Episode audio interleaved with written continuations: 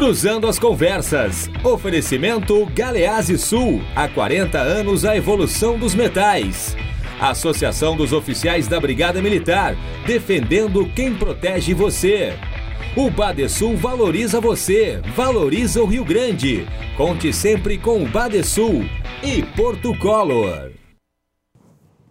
Boa noite. Começa aqui na RDC TV mais uma edição do Cruzando as Conversas o seu programa de análise e debates noturnos aqui na RDC. Você nos assiste pelos canais 24 e 524 da Claro Net TV e pelas redes sociais, arroba RDC TV Digital. Estamos em todas as plataformas, no Facebook, no Twitter, no Instagram. Não deixe de mandar a sua mensagem, a sua participação sempre é muito importante para nós. Agradecemos sempre pelo volume de participações que temos e você é sempre nosso convidado especial para formar parte desta nossa bancada de análises, que reúne pessoas dos mais variados é, pontos de vista e também dos mais variados setores da nossa sociedade. O Cruzando as Conversas é um oferecimento da Associação dos Oficiais da Brigada Militar, defendendo quem protege você. Galeazzi Sul, há 40 anos, a evolução dos metais. Porto Color, soluções gráficas. A Porto Color atendendo através do WhatsApp tem os serviços da Porto Color na sua casa. E também de Badesul Desenvolvimento. No programa de hoje nós vamos falar sobre o risco de lockdown aqui no Rio Grande do Sul. Antes disso, entretanto, eu vou abrir o programa e eu peço escusas aos meus dois convidados, porque eu acho que é um assunto fundamental e moveu né, não apenas as redes sociais, mas o debate público brasileiro ao longo do final de semana, que foi este caso né, em relação a um desembargador em Santos, o senhor Eduardo Siqueira, vestuto togado, né?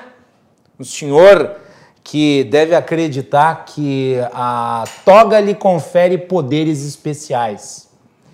Uh, este senhor, abordado por um fiscal, já que não utilizava máscara em local público, resolveu dar aquilo que é chamado de carteirada. O Brasil precisa acabar com a cultura da carteirada. Isso é urgente, isso é para ontem. Existem certas desigualdades, principalmente as de caráter social, que podem ser atenuadas, essas iniquidades da sociedade, que podem ser atenuadas através de políticas públicas.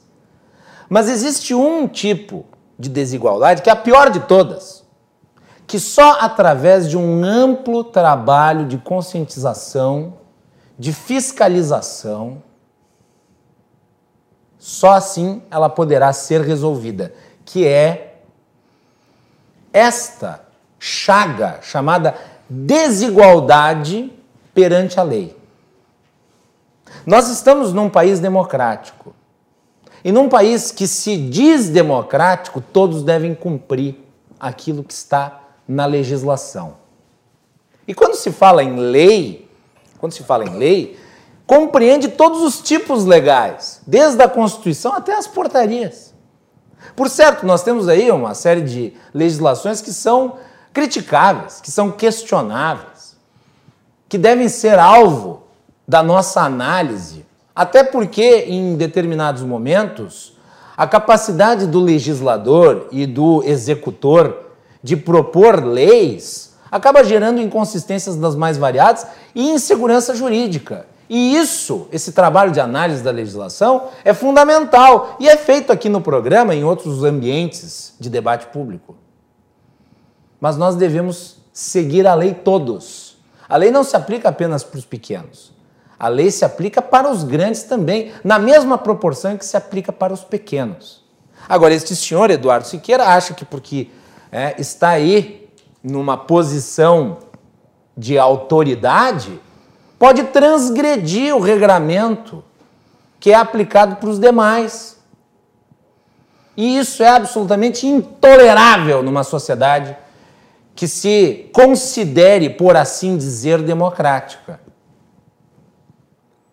Eu vou colocar no ar a pedir para a produção reproduzir aí para o nosso público o vídeo que viralizou, mas eu acho que uh, escancarar a face desse senhor nunca é demais. Nunca é demais. Porque, como disse, nós precisamos combater esta chaga chamada cultura do carteiraço, que infelizmente é uma das características do nosso subdesenvolvimento. Melanie Rupental, coloque aí para nós na tela, item 4, o vídeo do senhor Eduardo Siqueira, desembargador de justiça, querendo bancar o gostosão para cima do fiscal. Não, por favor, não, por favor, mas por decreto eu sou, eu sou obrigado Decreto não é lei. Não, mas sou obrigado a usar. Olha, outro dia quem teimou comigo... Tá, vou desembarcar um pouco, desembarcar.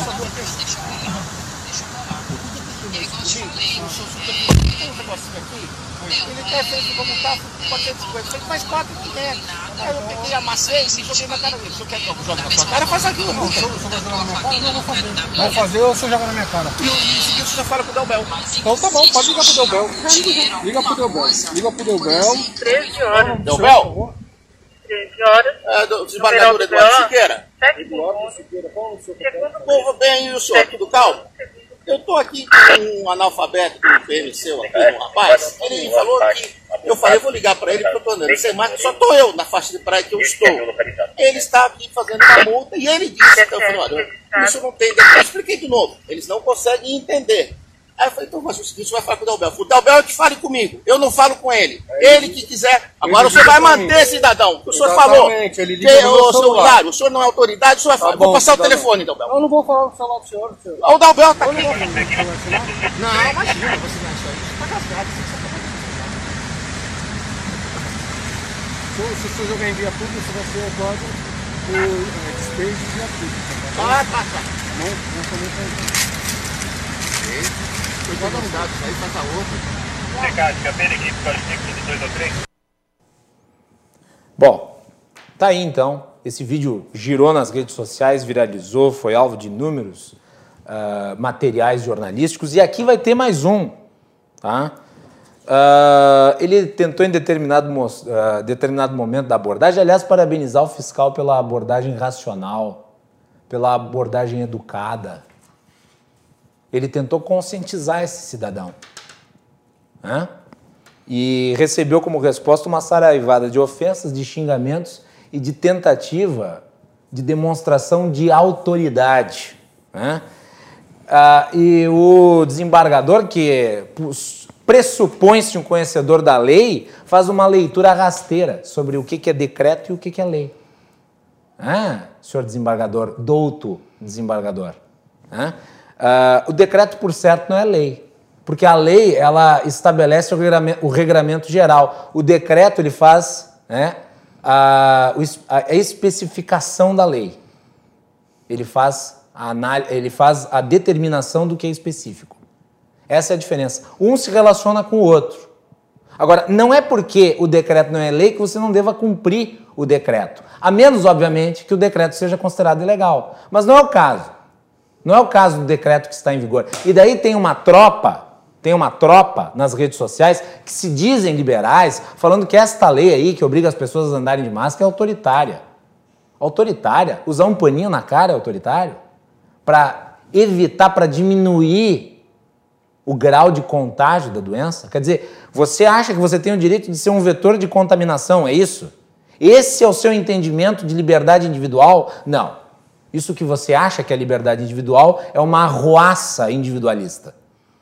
É que expõe os outros ao perigo de uma doença que sim tem um grau de letalidade alto, porque se espalha de uma forma muito rápida e atinge muitas pessoas.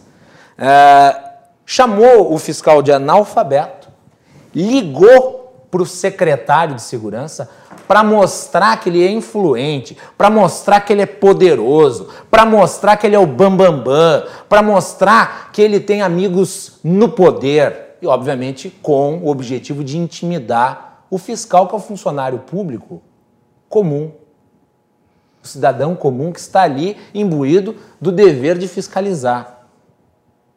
Ele sim cumprindo a legislação. Aí, diante de tudo isso, diante de todo esse espetáculo deprimente, protagonizado por um senhor que pertence à justiça, a gente vê o que está lá nas disposições gerais da lei da magistratura, o código de ética da magistratura. No artigo 1. Vejam só. Vejam se ele não desrespeitou. Artigo 1. O exercício da magistratura exige conduta compatível com os preceitos deste Código e do Estatuto da Magistratura, norteando-se pelos princípios da independência, da imparcialidade, do conhecimento e da capacitação, da cortesia, da transparência, do segredo profissional, da prudência, da diligência, da integridade profissional e pessoal, da dignidade, da honra e do decoro. A atividade judicial deve, aí no artigo 3 a atividade judicial deve desenvolver-se de modo a garantir e fomentar a dignidade da pessoa humana, objetivando assegurar e promover solidariedade e a justiça na relação entre as pessoas. Este senhor Eduardo Siqueira desrespeitou tudo o que está no Código de Ética da Magistratura. E o que se espera, o que a sociedade espera, é que ele agora não seja mais um caso de impunidade por causa de eventual corporativismo. Que o CNJ puna exemplarmente este senhor, porque garanto, ele não representa a classe, pelo menos a maior parte dos integrantes da magistratura, que devem se envergonhar com esta posição de senhor feudal deste togado presunçoso e que não sabe falar francês. Então tá aí. Tudo bem. Dito isto, o que eu precisava dizer, porque me incomoda muito, e porque é importante nós combatermos esta cultura no Brasil, eu tenho o maior prazer de receber na edição de hoje do nosso programa o meu querido amigo Eduardo Trindade, que é o vice-presidente do Cremers, aqui do Rio Grande do Sul. Eduardo, bem-vindo, boa noite. Muito bem-vindo, Macalossi. É um prazer estar aqui contigo nessa noite de segunda-feira, principalmente conversando sobre temas tão, tão importantes e principalmente para prestar esses esclarecimentos para a sociedade, né? Muitas vezes a gente vê discussão sobre a questão do lockdown, muita gente, um tema até que eu sei que tu gosta muito da economia. Tá, nós estamos vivendo um período, uma epidemia de informações e, além disso, nós estamos vivendo o que a gente chama daquele conceito da economia, assimetria de informações. Tem gente com muito pouco conhecimento dizendo, passando informações para a sociedade como se dominasse algum assunto ou como se tivesse o monopólio da sapiência. Uhum. Então, realmente, esses uh, agora esses ambientes como nós, poder discutir esses temas realmente é muito importante. E principalmente por estar presente aqui hoje, eu faço de público uh, um agradecimento especial à nossa deputada Zilá Breitenbach, que conduz com tanta sapiência a Comissão de Saúde da Assembleia, principalmente não se deixando levar por uh, questões menores, garantindo uma tecnicidade, garantindo que a, a Comissão de Saúde da Assembleia se paute pela, por questões científicas e se, se paute muito bem embasada por o que há das melhores evidências agora na sociedade. Né? Então, realmente, muito obrigado por essa oportunidade hoje. E Eduardo, deixa eu te perguntar a respeito desse caso. Hein? Nós sabemos que uh, quando se vai abordar uma pessoa porque não está usando máscara, Deve haver um critério, e o fiscal pode fazer isso, um critério de adaptação do que está na lei a um certo grau de razoabilidade. Por exemplo, eu estou sozinho à noite, andando na rua ou correndo, fazendo exercício físico, estou sem máscara. A lei determina que todos devam estar de máscara. O sujeito tem que avaliar também a situação em que se encontra o sujeito e fazer a aplicação do que está determinado no decreto. Agora, uh, quando tem um monte de gente andando pela rua, eu acho que o, o, decreto Não, tem que ser cumprido. A né? postura né? do, do, do, do, do, guarda municipal ali foi retocável. Primeiro, ele manteve a calma em todo momento. Uhum. Realmente, eu, eu não sei se eu teria tanta calma quanto ele teve. A segunda questão que, que é não, realmente Difícil eu tenho que assumir. Dessa forma. Ele, ele, foi, ele, ele manteve a calma e a tranquilidade, mesmo sendo desrespeitado dizendo que vai, vai receber o, o, papel na cara, foi chamado de analfabeto.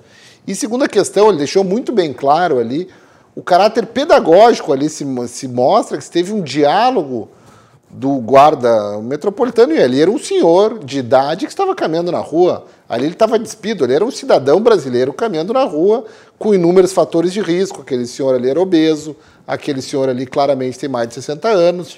Então aquele senhor estava se colocando em risco ao não seguir as orientações. E o nosso guarda civil metropolitano lá de Santos tem que mais é que fazer cumprir, seja a lei, seja um decreto, aquilo ali é para beneficiar todo o conjunto da sociedade, né? Então, realmente, está de parabéns. E ali está muito bem claro, muito mais o caráter pedagógico da intervenção do guarda civil Sim. do que o caráter punitivo. Só que ali ele se viu obrigado quase a multar o, o cidadão ali, o indivíduo, pela reação completamente ah, não compatível né, com a ação que o guarda civil teve com ele. Muito bem. E só para citar mais um dispositivo aqui, também tem a Lei Orgânica da Magistratura, artigo 56, inciso 2 que estabelece a punição para quem descumprir o que está ali. Né? Mas toda a sociedade, Macalossi, agora vai ficar de olho para ver o que vai acontecer com o cidadão. Qualquer um de nós teria sido algemado, teria sido levado à força. Eu acredito até que o guarda civil teve aquela postura, porque aquele além da truculência do desembargador, ele realmente ligou para o chefe do o secretário de segurança. Então, realmente, a gente tem que reconhecer. A sociedade brasileira espera que essas questões de carteiraço realmente fiquem no passado, né? Na verdade, todos nós, nós temos que deixar claro para a sociedade todos são iguais perante a lei. Não existe mais ou menos iguais. Não, todos são iguais. Claro, tem alguns que trabalham com mais responsabilidade, outros com menos responsabilidade, mas todos são iguais e têm que ser submetidos à mesma lei. Muito bem. É isso aí. Igualdade perante a lei. E aquela questão que eu sempre falo, o pau que bate em Chico tem que bater em Francisco também. Não pode ser assim, é, essa coisa seletiva né, da legislação. Muito bem. Maior prazer também de receber aqui a deputada Zilá Breitenbach, que ah, atualmente preside a Comissão de Saúde da Assembleia Zilá Breitenbach do PSTB. Zilá, bem-vinda, boa noite. Boa noite, está me ouvindo? Estamos ouvindo bem. Boa noite, Guilherme. É um prazer estar contigo, estar com o Eduardo, que tem sido presente em muitas reuniões na Assembleia Legislativa. E o assunto que você traz hoje à noite, para início desse nosso, nossa conversa, ele realmente ele encaminha-se para todos aqueles problemas que nós estamos tendo na conscientização do cidadão da sua responsabilidade também no controle dessa pandemia. E demonstrando então que se não se respeitam as normas mais simples, é difícil fazer esse controle que a gente gostaria que tivesse no Brasil. E, deputada, sabe o que é mais grave nesse caso, que eu não mencionei aqui na, na abertura? É que aqui não é nem um cidadão comum. É um magistrado, portanto, um aplicador da lei. E ele faz questão de descumprir o que está no decreto. Não, é muito bem falado pela deputada, alguém que não pode se alegar com alguém como hipossuficiente, que não tenha conhecimento da repercussão das suas decisões, né? Muito bem. Ah, É. o- Oi, vai lá, Zilá, desculpe. Não, achando que tem superpoderes ou exceções. Eu acho que nesse caso não há nem superpoder nem exceção. Ele tem que respeitar aquilo que se acordou em cada um dos municípios, estados, enfim. São exemplos que nós temos que abolir da nossa sociedade, que a sociedade não pense que isso é regra, isso é uma exceção muito triste. Muito bem. Antes de a gente, antes de a gente falar sobre lockdown, vamos falar de coisa positiva, porque essa segunda-feira, ah, essa segunda-feira foi cheia de informações importantes, cheia de informações eh, que trazem esperança na resolução definitiva do problema do coronavírus, porque nós tivemos dois resultados positivos para as vacinas que estão em desenvolvimento. Hoje são 163 vacinas que estão em desenvolvimento e cinco dessas vacinas estão nos estágios mais avançados, sendo a de Oxford e a vacina chinesa, esta última, inclusive, com a testagem sendo executada aqui no Brasil, aquelas mais promissoras. A Melanie Rupental, nossa repórter e produtora, fez uma matéria especial sobre isso. Vai lá, Melanie. Devido à pandemia do novo coronavírus, nunca antes foi feito um esforço tão grande para a produção de uma vacina em um prazo tão curto. Algumas empresas prometem que até o final do ano, ou no máximo no início de 2021, já serão capazes de alcançar esse resultado.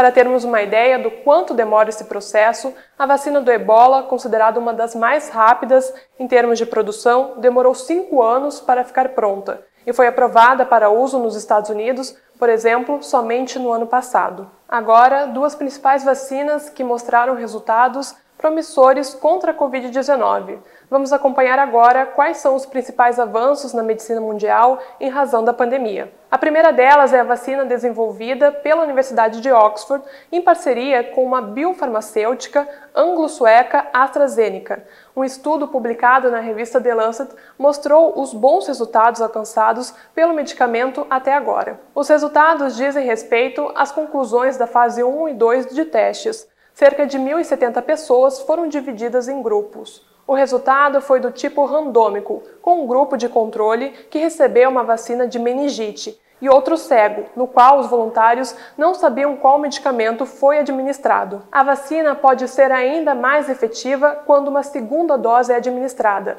A resposta imune, chamada de célula T, é produzida 14 dias após uma primeira dose e os anticorpos aparecem depois de 28 dias. O estudo ainda é muito preliminar para se saber se a vacina preenche todos os requisitos, mas as fases 2 de testes, que ainda estão ocorrendo no Reino Unido, e 3, que estão acontecendo no Reino Unido, Brasil e África do Sul, devem garantir a eficácia completa dela. A segunda vacina com bons resultados contra a Covid-19 é chinesa e também foi publicada na revista The Lancet. Os pesquisadores envolvidos afirmaram que o medicamento é seguro e induz resposta imune, de acordo com os testes preliminares. Na fase 3 de testes, o estudo constatou que 95% dos participantes no grupo que recebeu doses altas e 91% dos integrantes dos grupos de doses baixas apresentaram respostas imunes às células T ou aos anticorpos após 28 dias de vacinação. Agora, o estudo caminha e dá andamento na fase 3, que também é a última, Macalossi. Voltamos contigo aí no estúdio.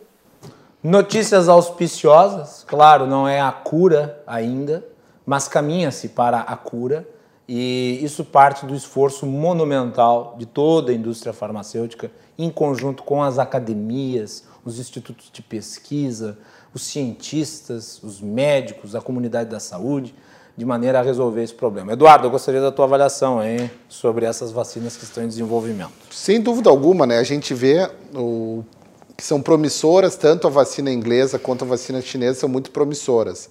Mas uma preocupação muito grande, Macalossi, que eu gostaria de compartilhar, inclusive que o nosso vice-presidente da República, o general Mourão, já publicou, claro, vai se desenvolver essa vacina. Então o Brasil precisa fazer valer sua diplomacia para conseguir que ela seja distribuída no Brasil também. Uhum. Porque não, não se enganem, o mundo inteiro vai querer essa vacina. Os Estados Unidos da América, com seu potencial econômico, seu potencial de influência geopolítica, vai querer grandes quantidades dessa vacina, claro. inclusive os países da Europa.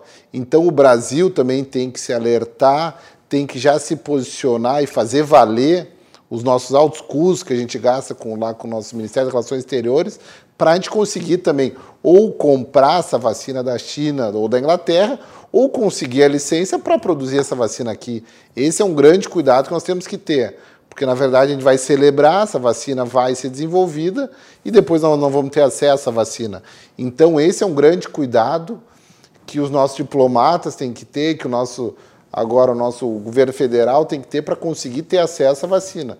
Fico feliz em saber que ela está sendo testada no Butantan e que esse acordo desse teste no Brasil garanta o acesso à matéria-prima para a gente conseguir produzir aqui também.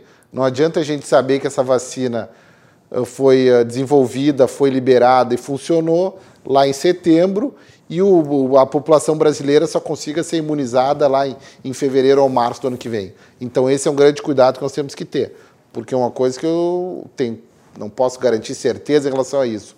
Mas o, as informações que nós tivemos com centros de pesquisa é que realmente até o final do ano nós teremos uma vacina. É, tudo leva a crer, né? Apesar de ser uh, inadequado ficar dizendo data mas pelo desenvolvimento, a Melanie trouxe a informação de uma das vacinas para um outro vírus que demorou cerca de cinco anos para ser desenvolvida, foi contra o Ebola, se eu não me engano. Ebola, né? Quer dizer. A, a vacina mais rápida já desenvolvida na história foi contra a cachumba. E ela levou quatro anos para ser desenvolvida. Só que a cachumba não quebrou a economia global, né? Nem o ebola. Sem dúvida alguma, o mundo está parado para encontrar essa vacina, né? Diferente do ebola, o ebola era uma questão que acontecia na África. Infelizmente, quando não acontece nos países desenvolvidos, há um menor interesse, né? Até hoje não se descobriu a cura da malária, por exemplo. Até hoje não se descobriu a cura da dengue, não se descobriu a vacina. Muito provavelmente porque os países mais ricos não são afetados por essa doença. Então a gente viu agora como essa doença praticamente travou a economia, inclusive dos países mais ricos. Esses, esses mesmos países agora estão empenhados em desenvolver uma vacina. Deputada, qual que é a sua avaliação em relação ao desenvolvimento dessas vacinas, essas notícias auspiciosas nessa segunda-feira? Eu vou na linha do doutor Eduardo, também, uh, Guilherme. Nós precisamos nos incluir naqueles que vão fazer parte dessa construção, fabricação, diríamos assim, dessa vacina. Porque se nós não tivermos como atender a população brasileira, para nós ela não vai significar nada. E eu acredito que o Brasil vai se envolver, o Instituto Butantan está com bastante pesquisadores, as universidades estão pesquisando. O Brasil está avançando na questão de, da, da questão das vacinas, de outras vacinas também, mas está pecando fortemente na aplicação dessas vacinas. Nós temos doenças que já não existiam mais, era o sarampo, a cachumba, que estão voltando por falta da vacinação e porque as, uh, o cidadão não valorizou. A vacina precisa ser distribuída e construída e de forma muito rápida, porque esta essa pandemia ela envolveu realmente a economia de todos os países, com raras exceções. Alguns países, uh, Camboja, alguns países que não tiveram surto, como nós estamos tendo, e outros países da Europa, Estados Unidos, a economia do mundo fragilizou. Então, eu acredito que essa vacina vai ser vai mais rapidamente ser distribuída. E o Brasil não pode achar que não deve fazer parte disso. Ele tem que, com o seu ministério, construir com as equipes do Ministério da Saúde, se tornar presente. Não ficar discutindo aqui coisas de periferia da saúde, porque agora eu tenho concluído, eu sou professora, que tem muito médico, demais médico, que se arvora nesse conhecimento é, simplesmente porque tem uma ideia e diz que sabe. Nós temos que confiar, sim, nos médicos, nos, nos cientistas, porque eles têm o estudo, eles têm a pesquisa, e nós precisamos disso. E grande parte dessa nossa confusão e também o crescimento maior de casos é essa desorganização de quem faz o quê e quem tem que obedecer a quem naquelas recomendações que são feitas. Então agora virou um pouco, está muito confuso. E o cidadão está bastante também eh, desconfiado. Vou acreditar em quem? Hoje me dizem isso, amanhã vem outro grupo e diz aquilo. Então que a vacina vai, vai ter que ser uma saída uniforme para todos. Porque essa discussão científica de leigos, ela não, não, não vejo que ela tenha resultado. E só para trazer aqui informação, já que foi mencionada a necessidade do Ministério da Saúde firmar um convênio, a Fundação Oswaldo Cruz, que é ligada ao Ministério da Saúde, confirmou uh, acerca de um acordo com a AstraZeneca para adquirir lotes do medicamento e para transferência da tecnologia da vacina que poderá vir a ser produzida no Brasil. A previsão de que o país já tenha acesso às doses a partir do fim deste ano e passe a fabricar a vacina a partir do começo de 2021. Aparentemente faltariam apenas alguns detalhes aí para que isso fosse viabilizado, deputada. A deputada nos escuta? Não te ouvo, não estou te ouvindo. Conseguiu ouvir até o fim? Não. Não, eu estava mencionando aqui que a Fundação Oswaldo Cruz, que é ligada ao Ministério da Saúde, ela confirmou os detalhes aí que estão sendo negociados com a AstraZeneca para adquirir os medicamentos e também a transferência de tecnologia para a produção da vacina?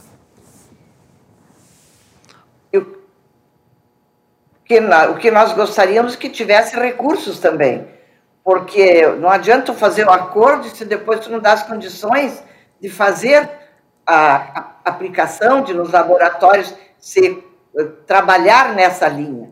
Então, o Brasil também tem que pensar em cada município, estado, que a gente deixou muito de lado a questão de recursos para a saúde. E por isso, agora a gente vê que aqui no estado, mais que dobramos os leitos de UTI, que já deveriam ter ao longo dos anos, não vamos nos referir a nenhum governo, mas que a gente não preparou a nossa estrutura na área da saúde para realmente atender a todas as demandas. Não é só a questão do Covid. E as outras doenças onde ficam? Se não tem vaga para as outras doenças, elas matam também. Então, essa, eu acho que isso vai ser um alerta, que saúde não é promessa de uma época da vida de cada político. Saúde tem que ser um programa constante, assim como educação e segurança também, e que tenha recursos para poder investir e para que a população tenha realmente atendimento. Eduardo. Isso que a, a nossa deputada Zilá falou, isso é realmente muito importante, né? Por dois motivos. Principalmente as políticas de saúde pública têm que ser políticas de Estado e não eventualmente só políticas de governo. Porque, na verdade, quando elas se tornam políticas de apenas de um governo só, às vezes não se dá continuidade em muitos projetos e daí se falta. Certamente os nossos resultados no Rio Grande do Sul são um pouco melhores que os outros estados da federação, muito porque nós temos médicos muito bem capacitados no estado do Rio Grande do Sul, nós temos uh, universidades, centros de formação de excelência, nós temos uma capacidade instalada de leitos de UTI maior que outros estados da federação e muito provavelmente foi por políticas de, de, vários governos passados. Então, por isso que nós temos que se basear nessas estruturas agora para a gente garantir políticas para o futuro. E muito bem falado também essas questões de recursos, tem que ser recursos perenes. E agora gostaria mais uma vez, saudade de público, a deputada ah, Zilá, que numa reunião com o governador do estado, agora recentemente, onde estavam vários deputados querendo quase pressionar o governador a adotar políticas não baseadas em evidências, que iriam gastar somas grandes de dinheiro do Estado por estratégias um tanto quanto equivocadas, a, a deputada se posicionou e disse que não, vamos deixar essas questões na autonomia do médico e o médico decidir o que é melhor medicação do seu paciente e não eventualmente se comprar coisas que depois não se mostrar efetivo. E depois recursos, nós sabemos, são escassos que depois faltariam para conseguir se comprar essa vacina que vai surgir ali adiante. Como o caso do governo federal, que mandou produzir uma quantidade incomensurável de cloroquina e agora tem dificuldade para conseguir os insumos básicos para atendimento dos pacientes que estão internados de UTI. Porque certamente esses recursos são finitos. Eu estou querendo deixar muito bem claro aqui: o médico tem autonomia para prescrever o que achar adequado para o seu paciente e tem que garantir essa autonomia mas nós não podemos também fazer todas nessas nossas apostas, vou usar uma expressão bem gauchesca, que, que a salvação da lavoura, um tratamento que até um, para o presente momento ainda não se comprovou como 100% eficaz e efetivo para o tratamento do coronavírus. Ainda mais, né, deputada Zelar, quando se pega esse medicamento e o transforma em uma espécie de bezerro de ouro, né? quase que num gestual assim que lembra uma uma, uma, uma, uma imagem ecumênica.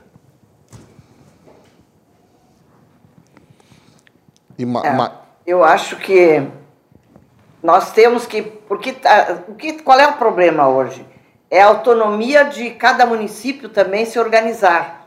E o governo vinha também. Porque eu vejo que se não tem a conscientização mais local, eh, de todo saber que o seu emprego ele depende não do governador, não do prefeito, mas da conduta dele como cidadão, que ele tem que colaborar para que as coisas possam funcionar, nós não chegaremos a atingir a população. Nós temos uh, várias regras e leis e que não são cumpridas, porque nós temos que aproximar esta vontade do cidadão. E, claro, baseado em evidência, baseado em estudos, então, eu concordo com as bandeiras, mas não que as bandeiras sejam restritivas. Elas se, sejam um alerta e que a responsabilidade de cada um vai construir, junto com as suas entidades, as respostas. Porque eh, nós sabemos que uh, a situação econômica não achamos que ia levar tanto tempo, ela está se tornando bastante difícil, mas uh, se não houver a consciência de cada um, eu não preciso sair hoje, eu vou ficar em casa e deixar quem precisa sair, nós dificilmente vamos fazer regras e leis que serão cumpridas. Se a gente anda, eu não posso andar muito, porque agora eu sou grupo de risco, mas quem está trabalhando e andando sabe que as pessoas não estão respeitando nem o uso da máscara, a nossa população tem dificuldades de saneamento, então é bem difícil, não é só uma causa que está fazendo esse crescimento. Mas se a gente juntar todas as entidades, com o apoio das equipes de saúde, que eu quero aqui uh, homenageá-las, porque estão fazendo um esforço, diria, quase que sobre-humano, todos dedicando-se a atender e a ajudar quem está com este vírus e, claro, atendendo ainda as outras demandas. Muito bem, vamos fazer um intervalo. Na sequência, nós voltamos para falar especificamente sobre essa questão das bandeiras e para falar sobre o risco de lockdown, principalmente na região metropolitana. O prefeito Marquesan falou sobre isso na, na última sexta-feira através do seu Twitter. Uh, nós estamos aqui na edição de hoje do programa com o vice-presidente do Kremers, médico, doutor Eduardo Trindade, também com a deputada Zilá Breitenbach, do PSTB, deputada estadual, presidente da Comissão de Saúde da Assembleia Legislativa. Fiquem conosco, nós já retornamos.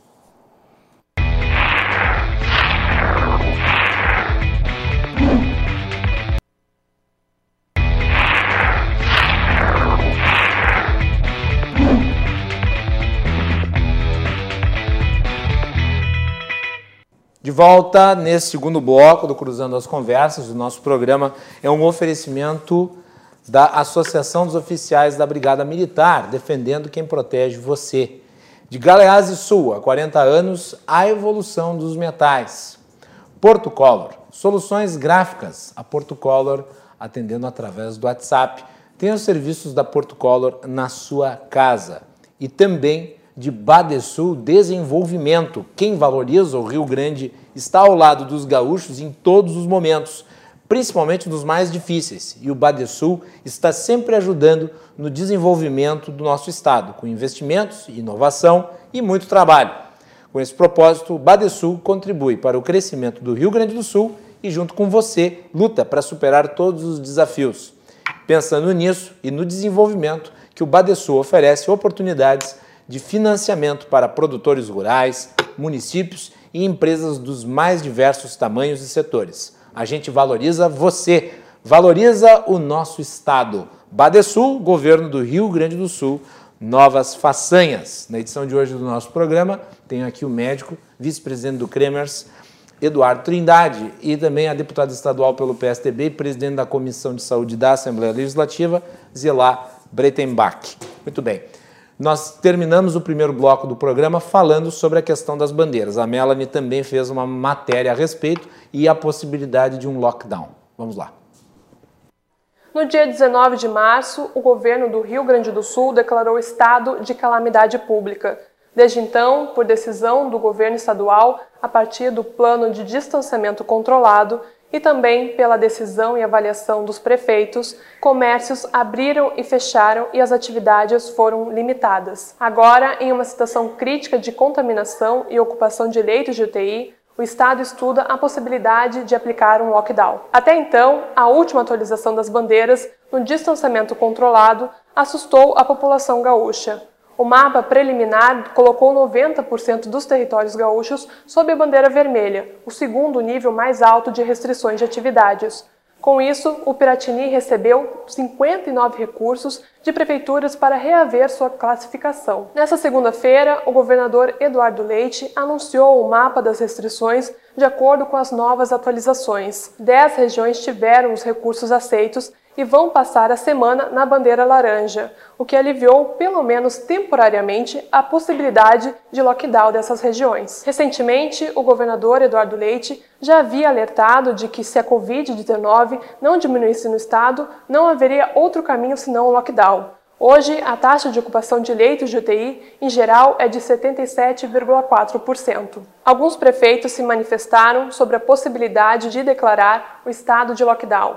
É o caso da capital gaúcha. O prefeito Nelson Marquesan alertou sobre a alta taxa de contágio do vírus e as projeções de ocupação de leitos de UTI em Porto Alegre, que apontam um colapso em breve se não houver uma diminuição de contaminados. Hoje, 84% dos leitos de UTI estão ocupados. As novas atualizações, então, com a diminuição de bandeiras vermelhas no estado, deram um certo fôlego para aqueles que temiam a aplicação do lockdown. No entanto, as constantes mudanças em curtos espaços de tempo deixam incerto o futuro e também em aberto a flexibilização ou restrição de atividades. Macalossi, voltamos contigo aí no estúdio. Abro esse bloco com a deputada Zilá Bretenbach. Zilá, tu acredita na possibilidade de lockdown aqui no Rio Grande do Sul, em especial em Porto Alegre? Eu acho que o caminho não é essa restrição da forma como se pensa fazer. Nós temos que ter conscientização, envolver em cada município as entidades e cada município ter a sua autonomia. Porque o que a gente vê, houveram muitas restrições aqui em Porto Alegre, e o prefeito Marquesan tem uma preocupação muito grande sobre isso.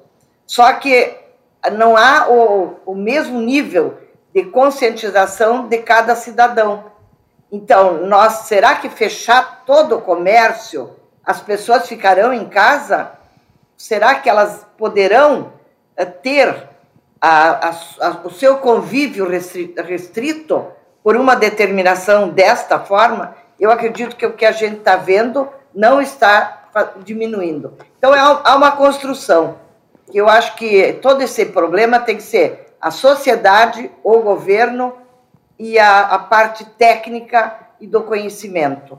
Tem que trabalhar em conjunto. Uh, tem que deixar o povo um pouco mais preocupado. A gente vê as pessoas não levando a sério as recomendações básicas. E, por outro lado, se tu não dá oportunidade a quem quer trabalhar, você está gerando também uma crise naquelas famílias mais pobres, porque aquele recurso emergencial do governo federal, ele não mantém uma família. Eu acho que tem que se envolver mais. E lockdown de, de vir assim, fecha e todo mundo obedece, eu não sei se é desta forma. Ele tu acha tem que ser construído. A, deputada, tu acha que essa altura do campeonato as pessoas tenderão a desobedecer um lockdown? Estão desobedecendo já as medidas restritivas tu pode ver que não estão obedecendo mais. Porque abre, fecha, abre, fecha. Então, parece que virou uma coisa que não é mais uma coisa de responsabilidade com a vida das pessoas. Eu acho que precisa, sim, envolver e conscientizar. E botar mais gente para a rua. Todo mundo tem que ajudar a motivar as pessoas a não sair se não precisam. E quem tra precisa trabalhar, trabalhar porque não vejo que, eu não tenho visto que obedeçam muito. Dão um jeito de sempre abrir um espaço aqui, outro ali. O que nós estamos vendo são festas acontecendo que totalmente desnecessárias nesse momento. Então, a discussão maior e, e dá mais oportunidade que as entidades também se manifestem. O que, que dizem as entidades? Elas vão ajudar porque uma coisa é tu querer o comércio aberto, e outra coisa é você ajudar a manter o distanciamento social. E depois, quando não dá certo, não tem UTI, dizer foi o governador, foi o prefeito. Não, é cada um. Então, as entidades têm que se envolver mais. E, e claro, o governo fazendo troco, a Secretaria de Saúde está fazendo, para saber onde estão os espaços de UTI. Estamos tendo um e... problema. Deputada, nós estamos tendo um problema na sua conexão. Vamos passar a palavra aqui para o Eduardo enquanto tentamos é. aí restabelecer um contato melhor Haverá com a lockdown no Rio Grande do Sul. Eu espero que não haja esse lockdown no estado do Rio Grande do Sul, respondendo a sua pergunta. Infelizmente, às vezes a gente vê alguns gestores que às vezes querem tomar, querem mostrar um certo protagonismo e uma certa liderança nesse momento da pandemia e às vezes querem estabelecer regras muito rígidas. Mas até pegando um gancho que a nossa deputada falou, concordo, tem que haver um esclarecimento social maior, não podemos responsabilizar a população por essa questão do aumento do número de casos, mas conscientizar a população que nós temos que nós vamos viver esse novo normal, independente mesmo nesse período fora do pico, nós vamos viver o novo normal, que com que refere esse aí? Fazer uso de, de máscaras, fazer a higienização constante de mãos e dos locais onde estiver presente, fazer o toalete respiratório, que é aquela questão se for tossir, cobrir o rosto. Então, todo esse regulamento manter, quem puder fazer home office, faça home office, quem puder manter o distanciamento físico, mantenha o distanciamento físico e distanciamento social. Essas, isso vão ser questões perenes que nós vamos ter que adquirir nosso dia. Então, por isso, eu acredito que se, se, pagaria um preço do ponto de vista muito caro de um lockdown sem uma certa repercussão, uma diminuição grande no número de casos. Nós vamos ter, Macalossi, e para quem está nos acompanhando, um aumento do número de casos, um aumento do número de mortes e um aumento da cidade de leite UTI. Só que um lockdown, nesse momento, não iria modificar muito a história natural. O que nós temos que fazer agora é esclarecer muito bem a população, ampliar a testagem, o Estado, não digo o Estado, Estado do Rio Grande do Sul, digo o Estado, seja o governo federal, os governos municipais e, o, e daí também o Poder Executivo Estadual, a ampliar a testagem para a uhum. gente conseguir pegar os casos e, e, fazer um tratamento mais precoce. O tratamento não é um tratamento específico para o corona. O digo tratamento que pegar essas pessoas, casos contaminados, isolado convívio social, naquele período de 14 dias. Então essas estratégias seriam muito mais efetivas e eficazes do que eventualmente o lockdown. O, o lockdown, eu deixaria muito bem claro, seria uma estratégia logística que nesse momento eu não sei se cabe. Por quê? Pelo que os governantes estão falando, se esgotou a capacidade do aumento dos leitos de UTI. E a gente já está tendo esse aumento do número de casos. Então o lockdown fechar o quê? Teria muito mais repercussões econômicas. E a gente sabe que as repercussões econômicas podem interferir até numa capacidade assistencial do Estado, eu digo Estado, os hospitais públicos, os hospitais públicos não estatais, inclusive os hospitais privados para esse atendimento. Então a gente tem que ter muito cuidado com essas estratégias muito radicais. Elas podem não ter o efeito desejado. Uh, eu gostaria que a deputada Zilá comentasse aqui os tweets que o governador Eduardo Leite. O governador Eduardo Leite está dando uma entrevista nesse momento para o Roda Viva. Depois, Roda vou, Viva. depois vou assistir quando chegar em casa. Uh, mas ele publicou no Twitter duas mensagens, eu gostaria de destacar elas, vou pedir para a produção colocar no ar, eu leio. Vamos lá. Estamos oferecendo a partir de hoje a possibilidade de receber alertas sobre as mudanças nas bandeiras e sobre a disponibilidade de leitos de UTI em cada região do estado via mensagem de texto. Utilizaremos o mesmo sistema de alertas meteorológicos da Defesa Civil. O serviço é gratuito. Para receber os alertas, basta enviar uma mensagem para o número 40199 via SMS, informando o número de CEP residencial. E também, aparentemente, nos próximos 10 dias aí, uh, haverá uma, uma elevação no poder decisório dos prefeitos em relação ao abrandamento ou, uh, eventualmente, uh, o agravamento das restrições sociais na, nas alterações propostas no modelo de distanciamento social. Eu gostaria que a deputada Zilá comentasse esse conjunto de assuntos. Olha, eu acho que é esse o caminho, porque está me ouvindo? Sim, estamos ouvindo. É esse o caminho. Talvez Nós tenha que enquadrar, que realmente... lá, tenta, tenta enquadrar a câmera mais no teu rosto, porque tu está aparecendo mais o teu tronco. Não sei. Não estou conseguindo. Vamos, volta, vamos ver se a gente consegue. Deixa eu, deixa eu ver como é que está a imagem da Zilá. Aí, ó. Assim já tá bom. Vai, Zilá. O que importa é ouvi-la. É, Assim. Aí, ó, perfeito. É aí mesmo.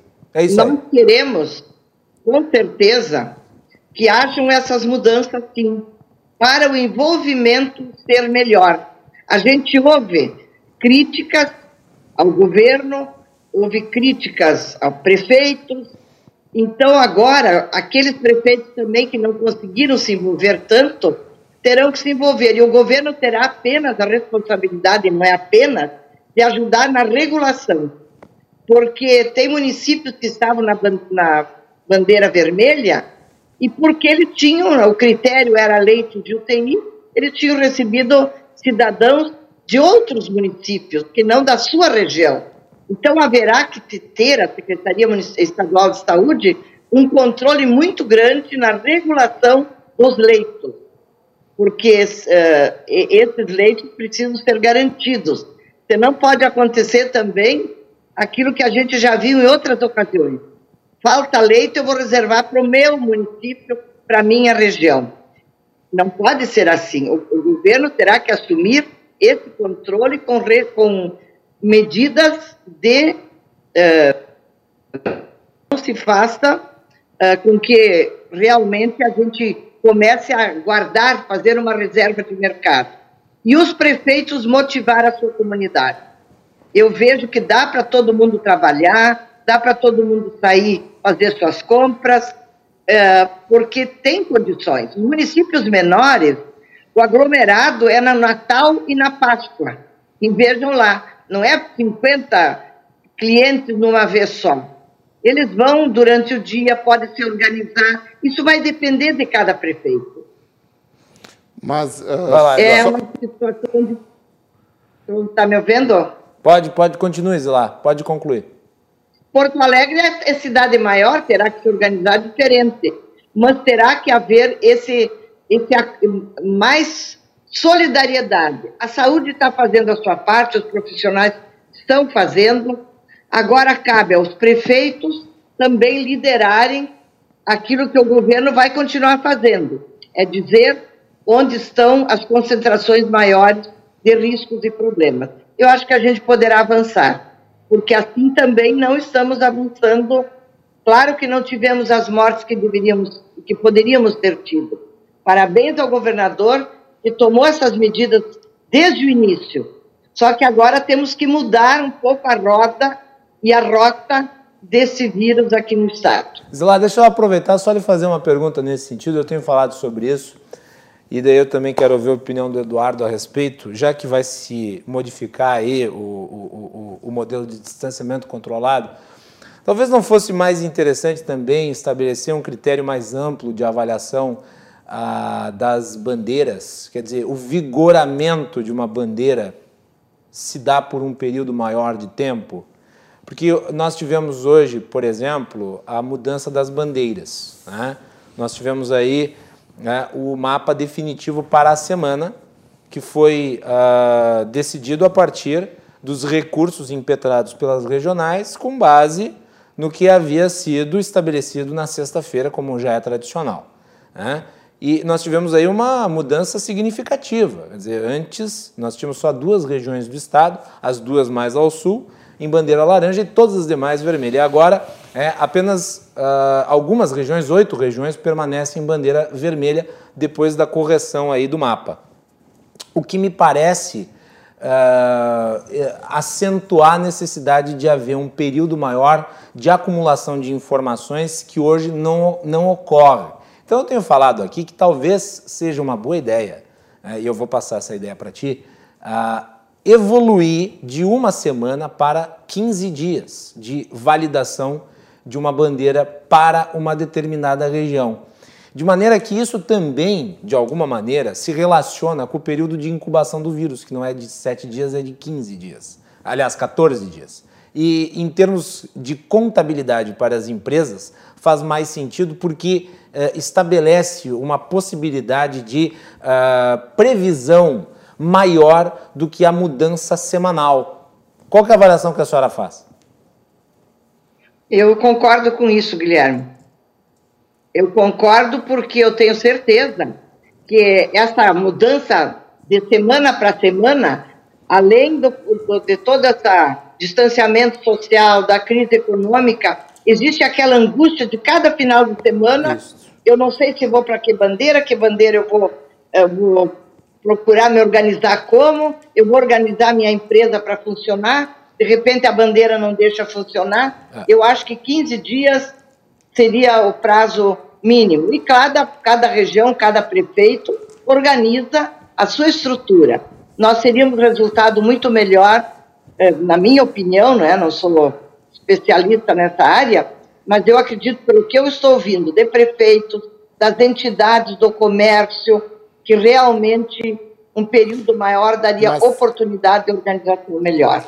Eu, eu, eu, iria um pouco mais a fundo, Macalossi, nessa questão. Até, claro, esse modelo de bandeiras é um modelo muito bom porque é muito pedagógico. Né? Eu vejo, ó, eu estou na bandeira vermelha, eu estou na bandeira preta, eu estou na bandeira laranja ou amarela. Eu consigo. Só que esse realmente, esse planejamento para um gestor, tanto um gestor público como um gestor de empresas, acaba se tornando muito difícil, né? Ah, não, mesmo que seja daqui a duas semanas eu tenho que abrir ou não. Eu acho que fica muito mais simples, por exemplo, que nem a, a deputada falou. Vamos pegar a sociedade civil organizada, vamos pegar federações das indústrias, vamos pegar a Federação do Comércio, vamos pegar os dirigentes lojistas e vamos começar assim, ó, cada setor, seja no seu município ou seja em macro-regiões, vamos começar a ampliar a testagem naqueles grupos populacionais. Vamos fazer busca ativa do, dos casos. Vamos, eh, eventualmente, se se confirmar os casos, fazer isolamento e não ficar essa questão de abre e fecha, porque para a sociedade fica muito difícil, porque para o trabalhador lá, para o funcionário do comércio, ah não, essa semana abriu, então está tudo liberado. Essa semana agora fechou, então agora eu fico em casa. Enquanto que a gente tá, viu muito claramente que, na verdade, todo mundo tem que seguir as regras e viver esse novo normal. Que eu já, eu já falei, até eu repito, para ficar bem claro para a população. Vamos manter essa questão de isolamento, vamos vetar as aglomerações, do que ficar se abre e fecha, mesmo que seja, ah não, não seja uma semana, vamos passar para duas semanas. Porque em termos de casos, porque, por exemplo, quando for começar a aumentar essa curva, a gente tiver um aumento de casos, não vai nem adiantar fechar ou abrir, porque os casos de hoje, estão, teoricamente, são de duas semanas atrás. Uhum. Então, na verdade, se eu abrir, eu vou, eu vou ter tendo os casos. Então, esse modelo uh, não funciona tão bem, porque a gente não tem como fazer tensão e distensão. É muito melhor fazer um modelo único de esclarecimento da população, e agora, como teoricamente já deu tempo de ampliar a capacidade instalada dos leitos UTI, agora então vamos fazer, já agora teoricamente nós já conseguimos mais testes, vamos ampliar a testagem da população, vamos buscar o apoio da sociedade civil lá, que eu já falei antes, dos câmaras dirigentes lojistas, Fiergs, Federação, que já se já fizeram manifestações públicas que estão dispostas a isso, do que evitar. Imagina, não, vamos abrir a semana, vamos fechar a semana que vem, vamos liberar o funcionário. Porque senão assim ninguém consegue se planejar. Uhum. E do ponto, que nem eu falei, do ponto de vista de saúde pública, vai sair realmente isso muito caro e a gente não sabe se o benefício realmente vai ser efetivo. Zila, aliás, deixa eu aproveitar para perguntar, tu que preside a comissão aí de saúde da Assembleia, nós estamos aí com quase cinco meses de pandemia, desde março. Né? Uh, oi? Travou a conexão dela. Bom, então eu vou perguntar E outra questão, Macalossi, eu ia perguntar para ti. Perdão. A que, que tu achas que se deve, depois se a Zilá conseguir retornar para uma última manifestação aqui no programa, ótimo. É, mas uh, a que, que tu acha que se deve essa demora gigantesca na obtenção de testes? Só semana passada o prefeito Marquesan falou que ia ampliar a capacidade de testagem de Porto Alegre. Realmente, agora não sei. Inicialmente, eu posso te dizer o seguinte: também não podemos ser injustos com os nossos gestores. E não. não uh, qual é o que é o almoxarifado do mundo? A China. A China e de insumos uh, farmacêuticos o problema é que o Brasil testa menos que a maioria dos países, inclusive dos países É, mas assim, ó, isso até março e abril era justificativa para não fazer uma testagem maior. A partir de agora, o Brasil também é um país que conseguiu comprar testes, vamos se organizar, e já fez essa compra desses insumos para ampliar a testagem. Então, realmente, não saberia dizer, teria que se questionar realmente os chefes dos poderes executivos. Só que outra questão que eu gostaria de levantar aqui, buscando números, Macalossi, é o seguinte nós deixamos de diagnosticar aproximadamente no Brasil, nesse período da pandemia, 50 mil casos de câncer. Todo tipo, câncer de mama na mulher, câncer de cólon, seja no homem ou na mulher, câncer de colo do, de útero. Então nós deixamos de fazer diagnóstico desses pacientes. Então imagina, nós já tínhamos um sistema que já está superlotado, tanto no Brasil quanto, quanto no Rio Grande do Sul, quanto em Porto Alegre. Então, se nós fizermos esse lockdown, fechamento dos hospitais, quando que a gente vai tratar esses pacientes? Não vamos esquecer, se a gente fizer uma reabertura em setembro, outubro, novembro, nós já vamos ter os pacientes dos meses anteriores. Uhum. E nós vamos ter os pacientes daqueles meses, num sistema que já está esgoelado, já tá esgoelado, esgotado. Então, por isso que assim, ó, haverá lockdown no Rio Grande do Sul, eu sinceramente espero que não. Porque se houver, nós vamos, uh, nós ter a nossa capacidade econômica precarizada ainda mais, nós vamos ter uma precarização do nosso sistema de saúde ainda maior. Então, além do que já se falou anteriormente, nós temos que a população realmente contribua com as, com as medidas que lhe cabem, mas os gestores também façam uma correção de rumo e talvez mude as estratégias. É, fora que né, o momento do lockdown foi lá atrás, né, Eduardo? Na verdade, em termos, uh, claro que ninguém sabia, é fácil fazer uma análise retrospectiva sobre agora a, aqui a pandemia do coronavírus. Na verdade, essa questão do lockdown, como nem o Ferguson estabeleceu dos seus estudos lá em Londres, o momento mais adequado é muito difícil dizer. Talvez tenha sido muito precoce, realmente, o, o lockdown. Para nós. Para nós, porque agora a gente está vendo que as pessoas estão esgotando sua capacidade de ficar isoladas. Não, tanto do fora que é uma coisa que tem um prazo de validade, né? E tem que ser feito com planejamento. E tem que ser é feito uma medida logística. É muito né? mais uma medida logística para a gente ampliar nossa capacidade de leite UTI, para a gente evitar um número de casos muito grande de uma hora para outra, do que uma medida de saúde pública, porque ninguém. Isso é, isso é uma medida teórica, muito mais teórica, Vamos ver se no plano prático realmente ela funciona. E a gente só vai saber fazendo uma avaliação retrospectiva o ano que vem. Claro, é que quando faltam medidas, quando faltam estratégias, se lança a estratégia, o excesso da precaução, que então tá, então ninguém sai de casa para não se contaminar. Mas se isso está fazendo efeito ou não, ninguém sabe. Vejamos os casos de Nova York que a maioria dos casos se deu quando as pessoas estavam em isolamento. Mas ali no e final, 70%, né? 74% dos casos, se eu não me engano, foram de pessoas que estavam isoladas, que só saíam para atividades essenciais. Por isso que, mais uma vez, qual é a minha grande crítica? Não podemos, ah, não, uh, para os amigos tudo, para os inimigos a lei, não. Vamos fazer um regramento para todo o tecido social, para todo mundo, mesmo o vendedor de vela da esquina, não, deixe o vendedor trabalhar, com um regramento adequado para suas atividades, porque senão fica grandes conglomerados econômicos, ah, porque são supostamente atividades essenciais, então ali, ali não acontece contaminação, ali está se protegido do vírus, a gente sabe que não está. Zilá, tu conseguiste voltar agora, eu gostaria... Uma coisa... Oi, Zilá. Eu, eu vejo que uma das... O que está com muita confusão na cabeça do cidadão é essa discussão a favor desse tratamento uh, precoce, digamos assim, preventivo, uh, como uma forma de, de, de, de, universalizar. Eu saio a distribuir o critério da análise do médico, isso temos que cuidar. Tem, não vou falar no Rio Grande do Sul, eu sei de outros estados onde as prefeituras distribuem e até nós tivemos um, uma, uma dessas vídeos, onde ao distribuir sem critérios, toda, todo tratamento ele tem que ter essa questão do ato médico. Então, uh, também isso está deixando as pessoas confusas. Afinal, eu vou ouvir que grupo?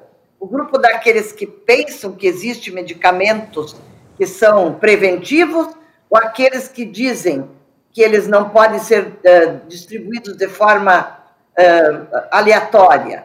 Então, é, é, mais uma discussão, porque que bom se tivessem medicamentos, e cada dia surgem. Hoje eu estava lendo, Londres, não sei aonde, estão achando remédios que melhorou um pouco, que, mas tudo é novidade, nada tem um estudo até o final. Então, nós temos que ter também a segurança de dizer para a população: quem decide a conduta da saúde dela é o seu médico, para que não seja assim uma atitude bastante, eu diria, preocupada com um, um setor da, da, pandemia, esquecendo dos demais. Não sei o que, que o doutor Eduardo pensa, porque o CREMER também tem se manifestado e o médico é responsável.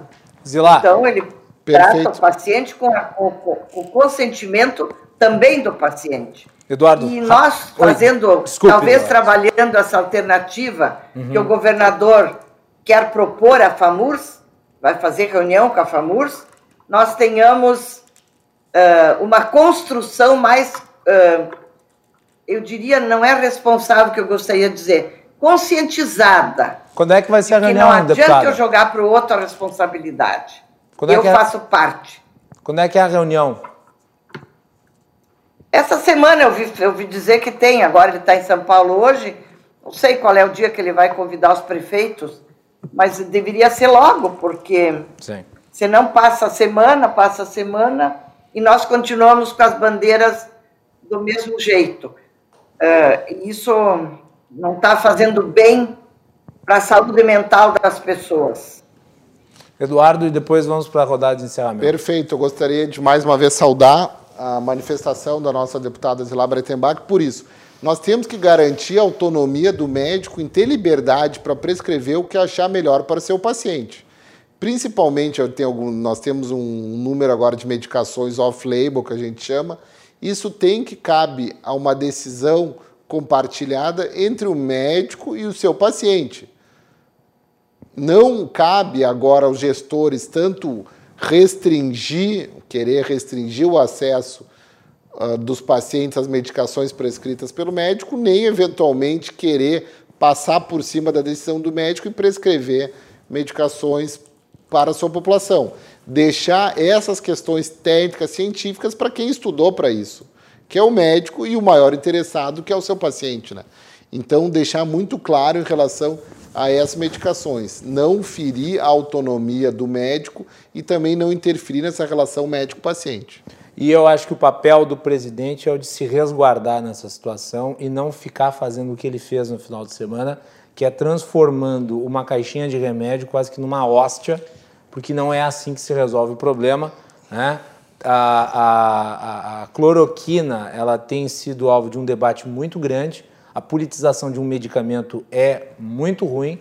Existe, infelizmente, uma cultura de automedicação que expõe as pessoas aos malefícios do uso de remédios quando não, é, quando não são adequados para aquelas pessoas e nós devemos repor a autoridade dos médicos, estes sim os responsáveis por prescrever medicação. Por isso eu não gosto de política de distribuição de medicamento como se fosse assim, é, e a, é, distribuição de chave de casa popular. E até, Macalossi, não é só pelos parefeitos. Realmente, as medicações, hidroxicloroquina, vitamina D, ivermectina, são medicações muito antigas e os parefeitos são relativamente raros. Mas o pior é, é dar uma falsa sensação de segurança para a população é. que a gente descobriu o tratamento. E, infelizmente, principalmente para a população mais humilde, aquela população mais carente, que eventualmente, quando se expor a riscos, não vai encontrar uma estrutura hospitalar adequada para garantir o seu atendimento. Sabe o que é isso? Então, isso chama mercadores da fé alheia.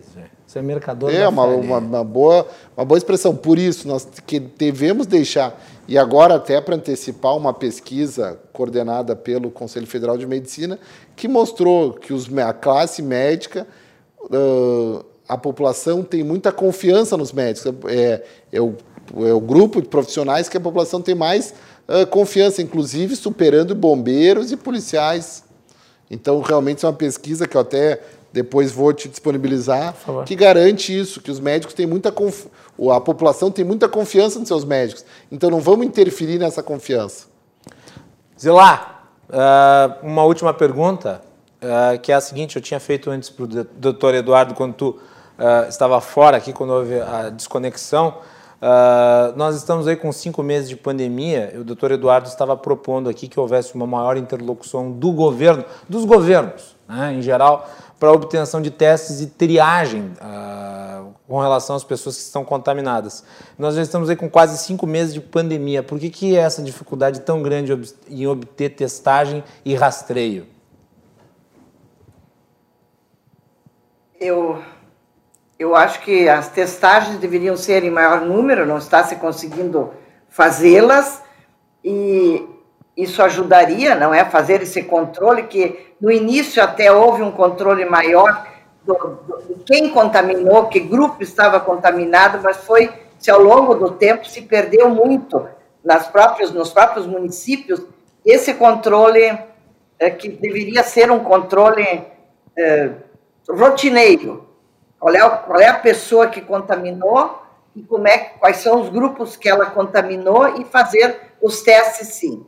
Eu acho que a gente poderá avançar se houver recursos para isso. É, e eu, eu tenho essa preocupação que o doutor Eduardo também colocou. Se você dá segurança que eu estou tomando determinados medicamentos uh, sem critério de orientação médica, tanto na dosagem como na forma de fazer o tratamento, eu posso induzir a população de que tudo vai ser fácil.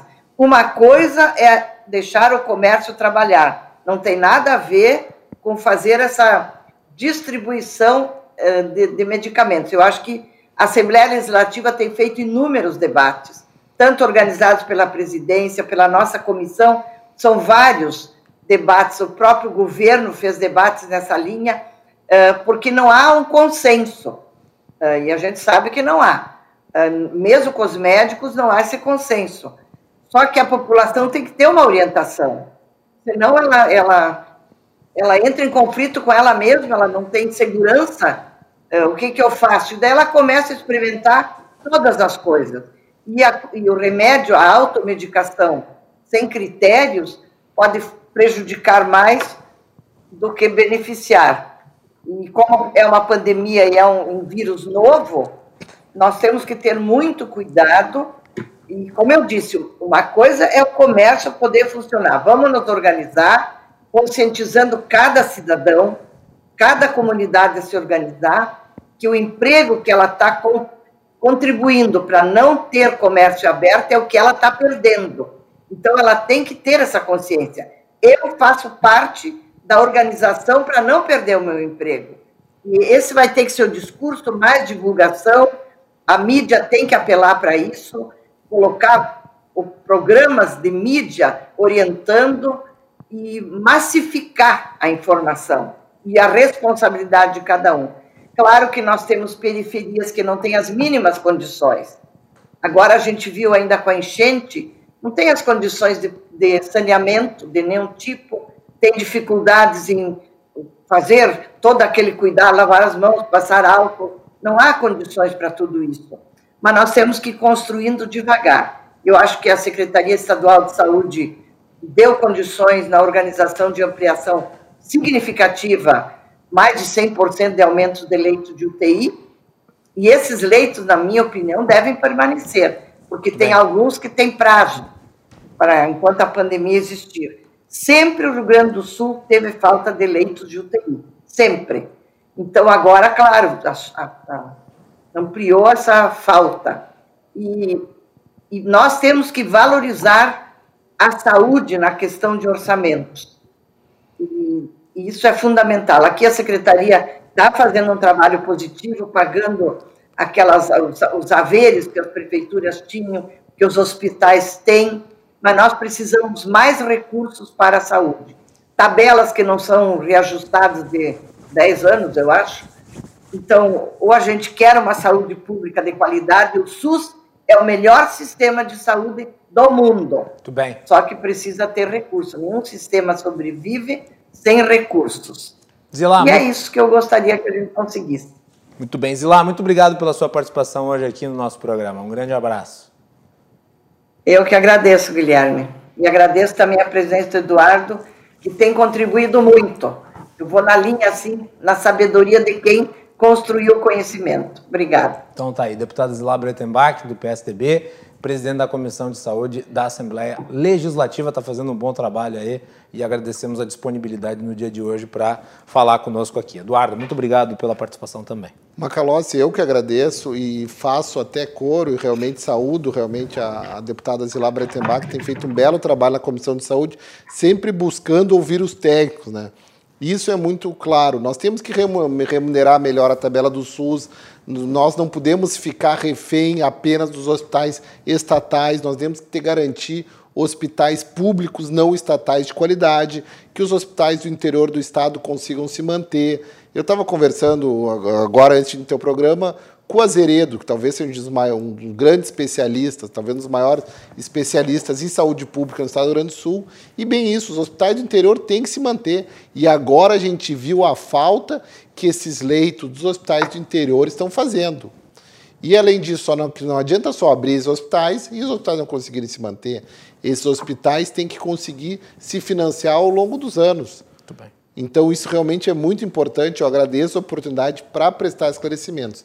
Ia também saudar a iniciativa do Estado, que não cri, ficou criando esses hospitais de campanha, e, fim, uh, e sim ficou financiando essas estruturas permanentes, Isso. que vão ficar de legado mesmo depois da pandemia. Porque é, esses hospitais de campanha, eles são erguidos rapidamente, mas eles custam uma Babilônia e depois eles somem. É, dizer, essa flexibilização dos controles orçamentários, infelizmente, se viu, foi muito mais para eventualmente ter uma certa malversação de recursos que realmente garantir uma assistência de saúde para a população. Eduardo, muito obrigado. Eu que agradeço. O programa está aberto aqui para o Kremers e também está aberto para a Comissão de Saúde da Assembleia. Obrigado, Zilá. Obrigado, Eduardo. Vamos fazer, inter... Vamos fazer um intervalo e voltamos na sequência para o último bloco do Cruzando as Conversas de hoje.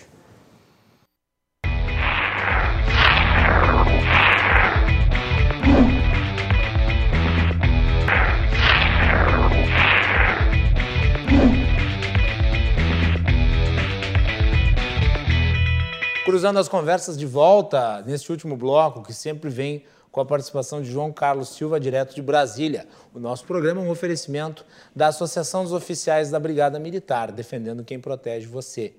Galeazzi Sul, há 40 anos, a evolução dos metais.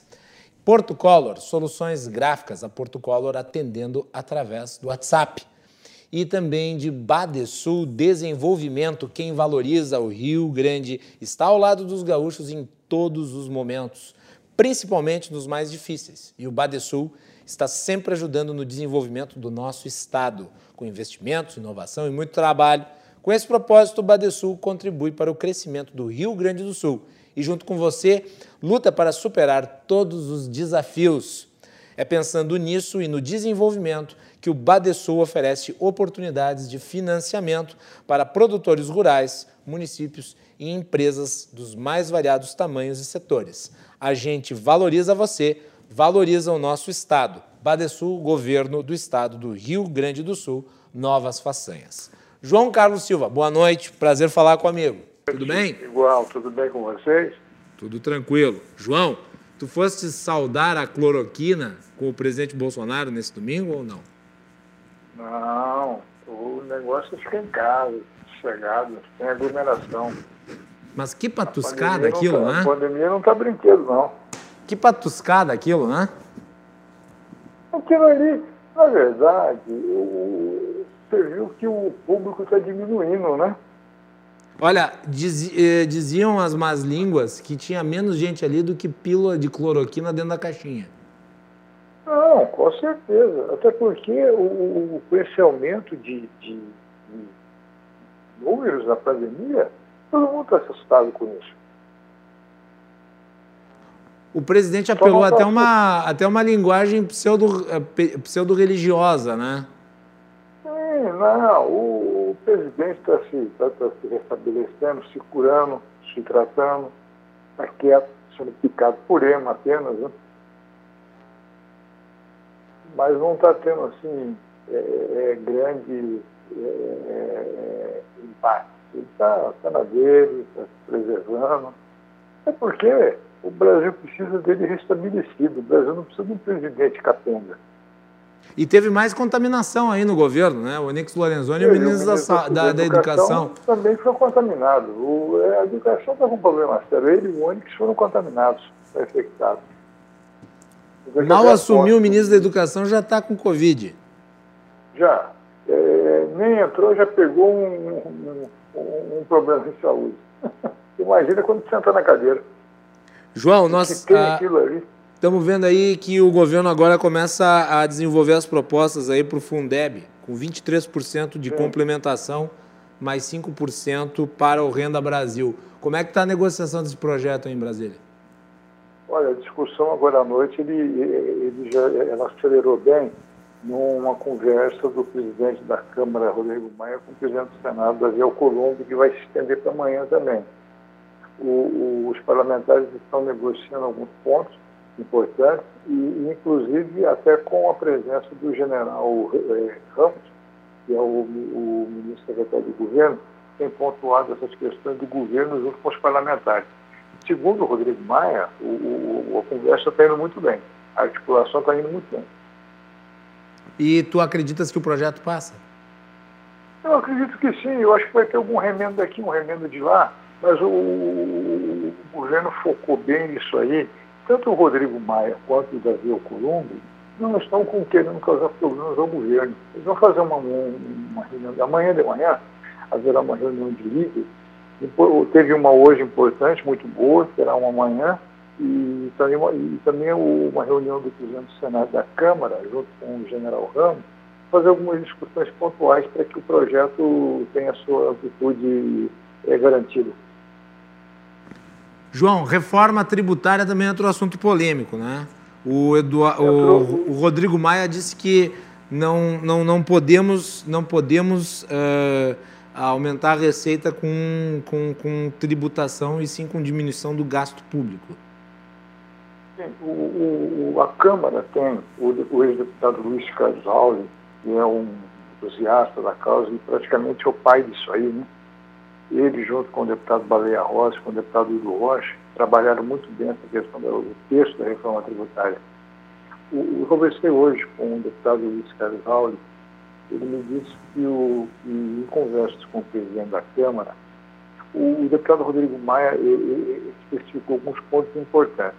Ele discutiu, ele, ele, discutiu com, com o Guedes semana passada no, no, no almoço, parece que se acertaram, e colocou com os líderes alguns pontos da reforma tributária para ser discutido também com o grande empresariado brasileiro.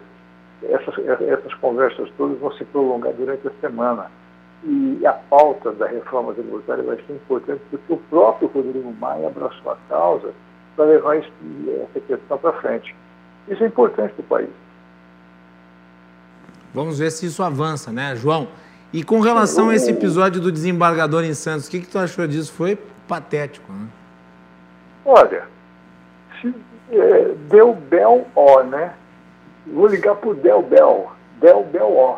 Deu Bel O para o magistrado, né? Que, aliás, ele é reincidente. Na justiça brasileira, todo reincidente merece pena.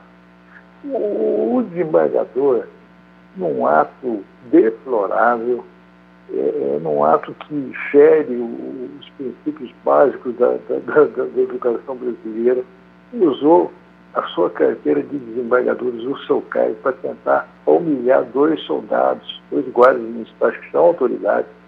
Ali, na verdade, é o seguinte: não é o desembargador que era autoridade, a autoridade é os dois policiais, que estão cumprindo as normas determinadas pelo prefeito municipal da cidade pelo secretário de segurança.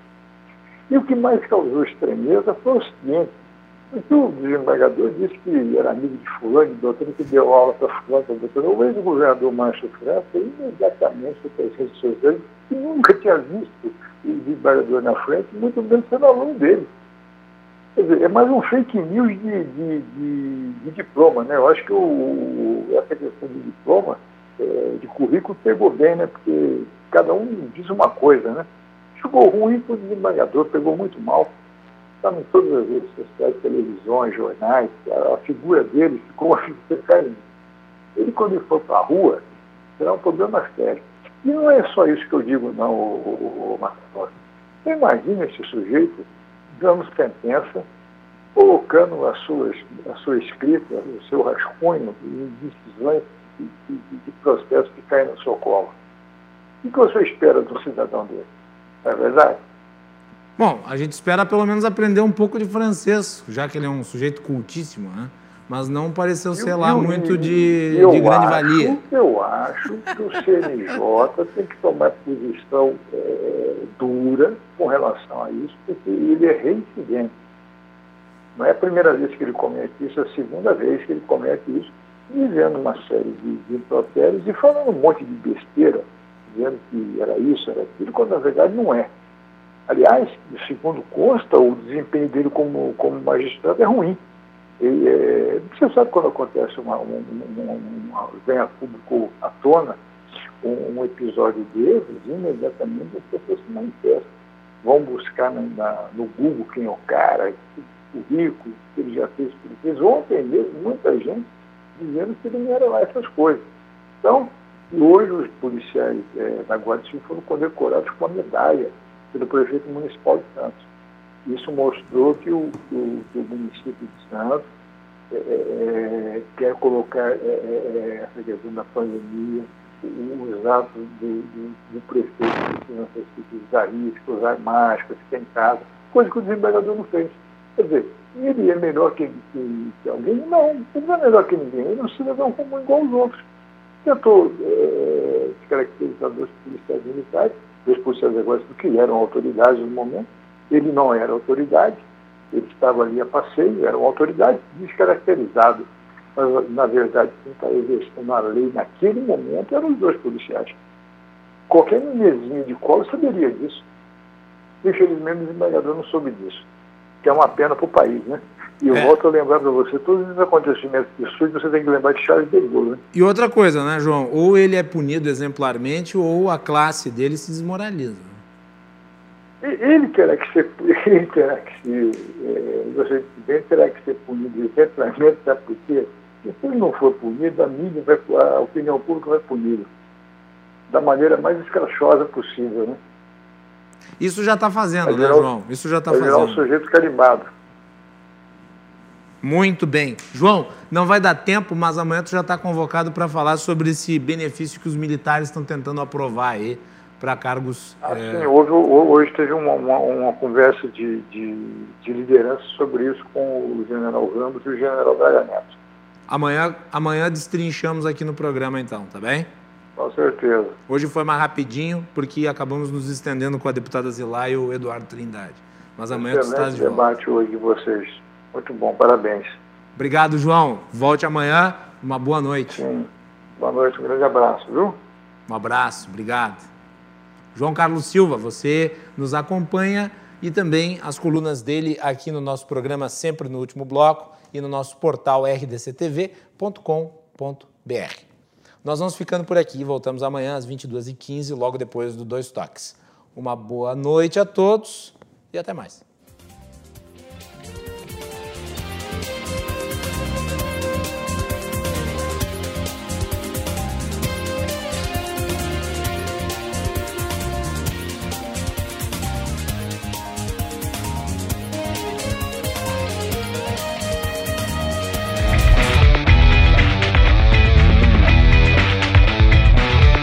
Cruzando as Conversas. Oferecimento Galease Sul. Há 40 anos a evolução dos metais. Associação dos Oficiais da Brigada Militar. Defendendo quem protege você. O Badesul valoriza você, valoriza o Rio Grande. Conte sempre com o Badesul e Porto Color.